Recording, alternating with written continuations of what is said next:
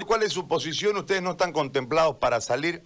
Este, eh, inevitablemente son necesarios, pero no están contemplados en este momento para salir. Entiendo que deben atravesar una enormidad de problemas ahora eh, o no, porque en realidad ustedes no pagan salario, ¿no? Son los propios conductores los que se pagan el salario, este, les dan renta a ustedes, o sea, ¿cómo es el tema ahora y en este nuevo normal donde no van a poder estar tan eh, expuestos tantas horas los conductores a la carga viral a la que se van a exponer? En consecuencia va a tener que cambiar el escenario, pero ¿qué es lo que ustedes plantean para volver? Más allá de que no los dejen volver, ¿qué es lo que ustedes plantean para volver? buenos días, licenciado Gary. Un saludo cordial a toda su linda audiencia. Muchas gracias por la, por la cobertura. Mira, nosotros estamos bastante preocupados. Vamos a cumplir 100 días sin recibir un ingreso, sin recibir un boliviano, sin poder trabajar. Este, el transporte está quebrado económicamente y no solamente se trata del propietario, del socio, del, del, que invierte, también está nuestra familia, nuestros choferes, ingresos, cero ingresos, el, transporte genera pues, una, es una máquina de generar movimiento económico, genera también fuentes de trabajo. Directamente de ese transporte vive un mecánico, vive un electricista, vive el chapista, vive la, la señora que da el desayuno, la señora que da el almuerzo, la cena.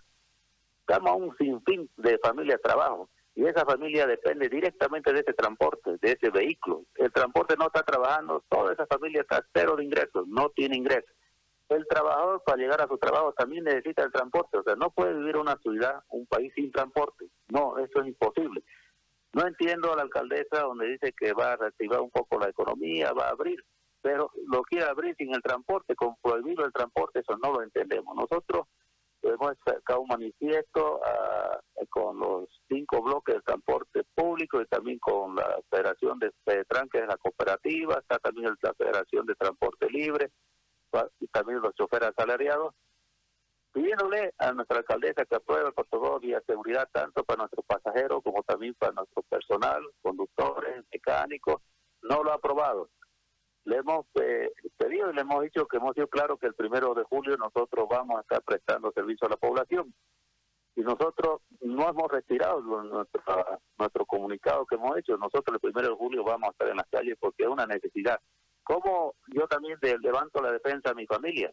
¿Cómo la voy a levantar la defensa de mi familia? Desde chiquito, ¿qué nos dice nuestra mamá? ¿Cómo a mi hijo para que no se enferme? Oiga, nuestra familia se va a enfermar porque no tenemos para darle un vaso de leche o no tenemos cómo comprar los víveres. O sea, es grave estar 100 días pues sin recibir ingresos. Claro que nuestra alcaldesa recibe un sueldo, ella está tranquila, pues, el que recibe un sueldo, bueno, gracias a Dios. ¿Y qué pasa con los trabajadores independientes?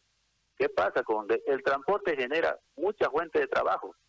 Y nosotros también tenemos compromiso con la banca. Y la banca ya nos está esperando el, en septiembre. El transporte cruceño ha invertido en estos últimos seis años más de 200 millones de dólares. No, no, no hemos invertido por 10 pesos, más de 200 millones de dólares y el gobierno municipal es testigo. Nosotros nos hemos endeudado en la banca con sacar vehículos último modelo para, para, que, para que nuestros usuarios tengan un mejor transporte. Lamentablemente pues no se puede cambiar de la noche a la mañana los 8 mil micros que tenemos, pero hemos empezado ya a invertir hace seis años atrás y seguimos invirtiendo, no hemos parado de invertir. Pero ahora que nos digan diciendo no salga, no salga, ¿qué se entiende por cuarentena? Nosotros entendemos, era para darle un plazo a nuestras autoridades para que preparen cómo atender a los que caigan con esta con el COVID-19. Sabemos que todos le tenemos temor a eso, pero ellos con esos 40 días que uno entiende para que ellos se preparen, este, ellos no se han preparado, no han pasado solamente 40, han pasado otros 40 y han pasado otros 20, son, ya le hemos dado el doble y su yapa.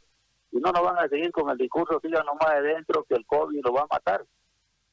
Vamos a tener que, si seguimos así encerrados, vamos a morir de otra cosa, porque la defensa de nuestra familia está baja.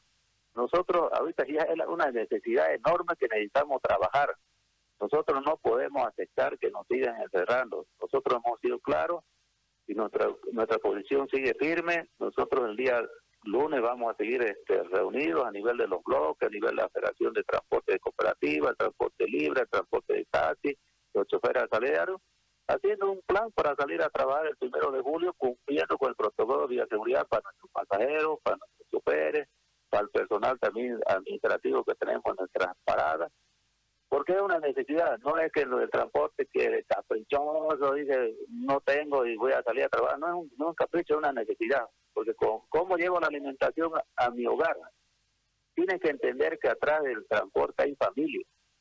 ¿Cómo hago? Yo eso le preguntaría a nuestra alcaldesa Sosa, ¿cómo hago a mi gobernador Rubén Costa? ¿Cómo hago yo para llevar la alimentación a mi hogar? ¿Cómo hace ese chofer? ¿Cómo hace ese mecánico, ese electricista, ese tapicero? Es que hay gente que vive directamente del transporte, hay trabajadores que viven directamente del transporte. El transporte que le da de, del trabajo y de ese trabajo ellos se alimentan. Porque tienen también compromiso con, con deudas. Don Mario. Lamentablemente nosotros no aceptamos quedarnos un día más en casa. Permítame, don Mario, ¿ustedes están disconformes con la disposición? Eh, están anunciando de que del 1 de julio eh, podrían retomar actividades, ¿eso es, eso es correcto? Sí, no, no estamos de acuerdo nosotros que nos sigan prohibiendo el trabajo, porque se trata ya de, una necesidad de alimentación. Cuéntenos cómo serían las medidas de bioseguridad que ustedes adoptarían. Por ejemplo, en los buses, ¿cuántos pasajeros podrían eh, transportarse nosotros cuando hablamos de transporte micrero, efectivamente vamos a cambiar nuestra el comportamiento de actividad de trabajar por cumpliendo la bioseguridad para tanto para nuestros pasajeros como también para nuestros chofer. La carga eh, la carga para de un micro transporte público llevamos transportamos 38 pasajeros tanto parados como sentados. Hoy cumpliendo la bioseguridad solamente vamos a transportar el 50%, que es 18 pasajeros sentados y el pasajero también tiene que cambiar su comportamiento de viajar dentro del vehículo. Ya no tiene que estar ahí sin barbijo. Todo pasajero tiene que subir con barbijo. Todo pasajero tampoco se va a poder alimentar dentro del vehículo. Nosotros, este, el pasajero mucho tiene la costumbre, a veces salen muy temprano de su casa y no desayuna. Entonces, en el trayecto del viaje del, micro iba desayunando porque se puede comprar desayuno en el viaje también, pero Hoy ya tiene que cambiar ese comportamiento, no va a poder alimentarse dentro del vehículo. Cuando esté viajando un pasajero no va a poder comer dentro del vehículo. Entonces ah. tiene que cambiar tanto el pasajero como nosotros tenemos que cambiar el comportamiento. Yo estoy de acuerdo. gobierno municipal pero, perdón, perdón. encargado de don Mario, ¿sí? don Mario, disculpe que lo interrumpa. Eh, le hago una consulta relativa a los, a los, a los conductores. Si nosotros observamos, eh, yo ayer le preguntaba a los médicos, ¿por qué se enferman? Y me decía, por la carga viral. Es decir, de estar demasiado tiempo expuesto al virus. Ustedes, en menor proporción, por supuesto, que, que, lo, que trabajan en salud, pero ustedes van a subir un promedio de 30, de 30 personas por, o 18 personas por, por, por viaje. 18. 18. Entonces, si usted analiza en un recorrido, no sé, pues de 3 kilómetros, ¿cuántas veces hay 18? O sea, van, porque van subiendo, bajando, subiendo, bajando. Ustedes tienen una exposición a un montón de gente, incontable la cantidad de gente, ¿no? Entonces, ¿qué van a hacer con los trabajadores, los conductores, el, sistema de cobranza, cómo se va a hacer? Este, porque ese conductor, le quiero contar, don, don Mario, que ya no va a poder trabajar de 5 de la mañana a 10 de la noche. Mucho tiempo de exposición lo van a enfermar. Entonces van a tener que hacer turnos y como ya no le van a poder cumplir a ustedes con la renta por un montón de factores, entre ellos la merma de pasajeros, van a tener que eh, asalariarlos, van a tener que pagarle salario. Y ustedes se van a ver en un conflicto porque lamentándolo mucho no van a poder vender la misma cantidad de boletos por esta limitante y el ciudadano no va a pagar más por el boleto porque se va a armar un quilombo social terrible. Entonces aquí tiene que haber un subsidio ustedes tienen, más allá de los temas de bioseguridad, yo le planteo el problema de su gente, pues lo, van a enfermar a sus choferes. No, para que no, eso estoy diciendo, no va a pagar la gente más plata la tarifa, no puede subir la tarifa. Entonces hay que buscar una subvención para que, para que en realidad el Estado, cualquiera sea su forma, en este caso la alcaldía, aparezca y le dé un auxilio a todos, digamos, porque aquí no es que se lo vamos a clavar más caro el pasaje a la gente. Además, en, este, en, esta, nueva, en esta nueva forma, los recorridos van a ser más cortos, don Mario. Lo que va a obligar a la gente a pagar doble boleto. Porque, por un tema de bioseguridad, pues. Entonces, hay un montón de elementos que hay que tomar en cuenta, no solamente el tema de que usen barbijo, de que no coman. Esas son, como decimos aquí popularmente, son pajas. La realidad va por otro lado, don, don, don Mario. Y en ese sentido, ¿ustedes van a proteger a su gente que trabaja, a sus choferes? A ver, licenciado eh, Gary, usted tiene toda la razón, pero ¿sabe qué? Ahí es cuando hay autoridades pues, que, piensan y planifican. Pero lamentablemente hay también acá que algunos agarran los cargos y no y no es su área, como en su momento el transporte criticó la famosa, el BRT el, del primer anillo, pero lo imponen, pues, lo imponen, lo hicieron, botaron plata ahí, 3 millones de dólares por kilómetro. Ahora también lo ponen a, un arquitecto encargado de presidente, no que el tema salud, ¿qué entenderá por el salud? No es, no es su área, digamos, y después de no cuando uno le dice la verdad a las autoridades que no. Fuera fue hermoso que las autoridades planifiquen vaya a aceptar una alcaldesa y ahí tuviera su alcaldía, su gobierno municipal va a subvencionar el sueldo de los choferes, pues ya, una buena belleza, pues no. Pero como tenemos autoridades que no planifican, solamente hacen, eh, son buenos para, para criticar o para sacarse el cotito y para todo eso, y no, no planifican, pues es cero planificación, todos hacen circo, como están haciendo el circo con rastrillaje. Ya ese famoso rastrillaje, por acaso le hacen una prueba rápida, solamente viene y le consulta, le dolió, de todos modos, tal vez de hambre le está doliendo a ese vecino o a ese compañero. Ah, con, contagiado, sospechoso COVID-19. Y le dice, le dolió la cabeza. Entonces, estamos en una sociedad que las autoridades no planifican, esa es la, la realidad. ¿Cuántas unidades son? Entonces, la necesidad, pues nosotros, ahora el chofer no va a trabajar ya 18 horas, 16 horas, no va a trabajar porque también el, el, horario de trabajo se está reduciendo, va a ser de las 5 de la mañana hasta las 6 de la tarde. Entonces, este, se va a reducir también, pues, pues este, por eso es que nosotros pues queríamos que la autoridad competente apruebe el protocolo de seguridad, que lo apruebe, que, que, que, se siente con nosotros y consensuemos y todo lo hagamos bien. Pero como no, no quieren.